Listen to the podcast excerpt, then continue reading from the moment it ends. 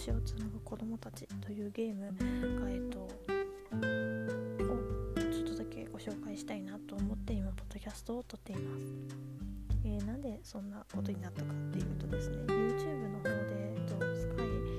の公式さんが出している YouTube の、えっと、過去のライブを見ていたんですけどもそれを見てあ本当にこのゲームすごい愛される愛されるゲームってやっぱ何かいろいろ理由があるんだなっていうのを思ったので、えー、少しちょっと語ろうかなって思っていました。で、えっと、愛されるゲームだなって思うところはいろいろありますしまあなんでしょう。ネットで出てくる画像と今のが今のそのものだったりが違うかったりすごく謎めいた世界なんですね。えっと、ゲームによってはそのまま完結してしまうゲームが多かったり、まあ、何回も繰り返して遊べるゲームがあったりギルドがあったりいろいろすると思います。私も、えっと、Wii の方だったら、えっと、マリオギャラクシーとか、えー、そういうゲームもありまやってますしあのソーシャゲって言われるのかな？いうゲームだと黒猫プロジェクトとか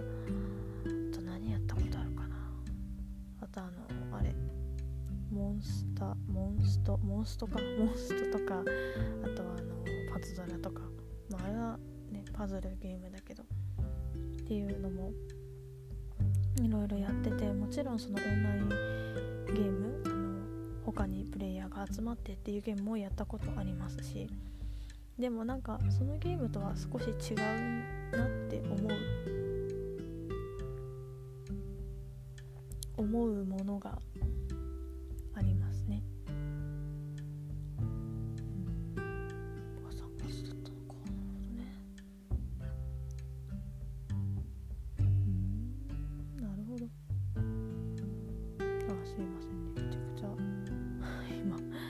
情報を見ながら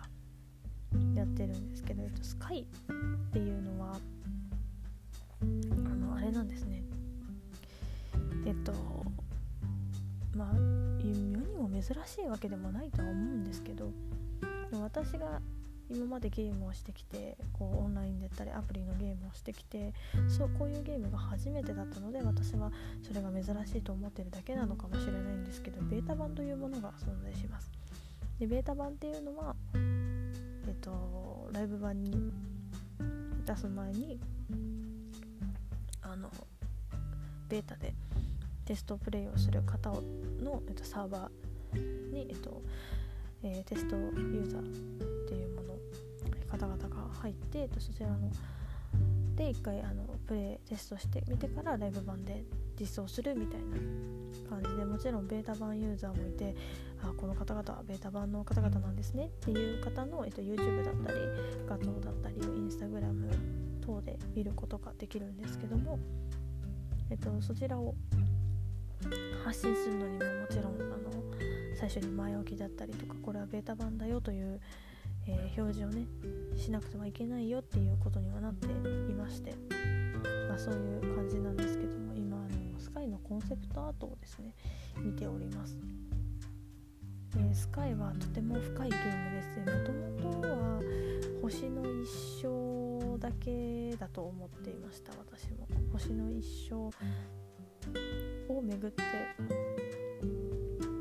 終わるものだと思っていたんですけども。まあこう過去にどういう名前で呼ばれていたとか、えー、そこにこう付随して出てくる物語だったりとかそういうものをこう見ていたりするとですね。ああすごく深いゲームなんだなって思いますしもちろんいろんな捉え方があるとは思います。思いますけども私がこのゲームを何度も何度も繰り返してこうやっていくことで感じるのは見た目はすごく美しいとても美しいゲームです。グラフィックがとてもいいのであ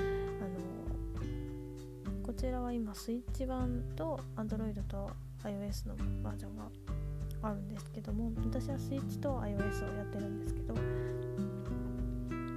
すごくグラフィックが美しいんですけど雲の陰影とか特に陰影の陰の部分とかがすごく黒くてすごく不気味で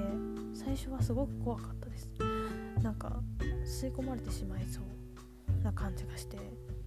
とても恐ろしくて近づけないみたいな感じでした。それで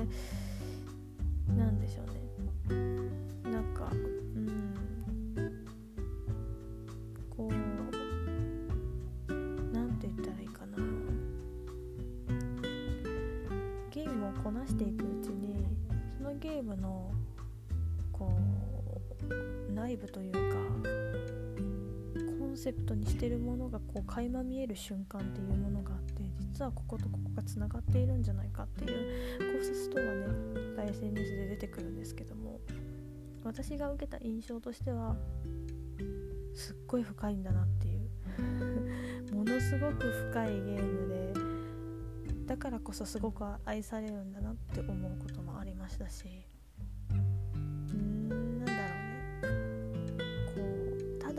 可愛いキャラクターが綺麗な美しい世界を飛んでいるっていうものではなかったですね。すごく悲しい過去があるんだろうなっていうふうには思いました。で SNS 等でねスカイ実録とかいうハッシュタグで調べてもらったらあの Twitter をやってはって絵がうまい絵師の方々がですね可愛いイラストを使ってフレンドさんとこんなことがあったよみたいなことをですねあの SNS とにあのイラストで上げてはるんですけども、まあ、そういうのをね見てほんわかするのも私の楽しみになっているんですけどもそうそういうところだけ見たらすごくほんわかしてでもフレンドさん一人一人には命があってちゃんと向こう側には星のこの中の人がいてっていう風に考えるとすごい不思議でもちろんその通話とかをして楽しんでる方々もいますしでもチャットだけで楽しんでる方々もいる。私もチャットを開放していないフレンドもいるしチャットをもちろん開放しているフレンドもいますしチャットを開放しなくてもフレンド同士でハグができたりハイタッチができたりするのはいいなと思います。なんか私って自分のスカイな関係なくした時に自分の考え方の中にこう体力と気力ともう一つこう魔法で言うとマナ力みたいなものがあるんですね。でその魔法で言ったらマナ力みたいなものを少しずつ削って人と話したりとかこう苦手な人と話したりとかしてるんですけどなんかそういう感覚にすごく似てるなって今気づいたことがあってハイタッチをしたりとかハグをしたりとかチャットを開放とかおん。ぶとかもできるんですけどそれをするのって自分が持ってる光を集めてキャンドルを精錬してそのキャンドルを使ってフレンドとの信頼関係とかそういうハイタッチとかハグとかを解放していくんですけども私の今の生き方にすごくそれが似ててだからこそスカイというものにのめり込んでいるっていうふうにはすごく今感じました。考えてて。だからスカイにおける友達関係とか対人関係が私はリアルでもそういう感じなのかなって少し重なる部分があってだからこそしんどくない生き方が生き方ができているもしくは生き方を探している状態なのかなって思いました、えー、スカイはですね、一通りしてもらった方がこれはいいかなと思います。スカイのコンセプトアートを多分プレイする前に見ても何のこっちゃなんだこれわかんないんですけど。ただまあスカイ実力だったりスカイイラストとかで Twitter 等で調べてもらったらわかるんですけど。皆さん絵がうまいんですわ。絵がうまいのとこう擬人化して顔があるとかないとか可愛いとかなんかいろいろあるんですけど。だって OK なんで顔ありであろうが顔なしであろうがめちゃくちゃ身長が短かろうが私は何でも OK なので何でも OK だよっていう目で見ておりますね。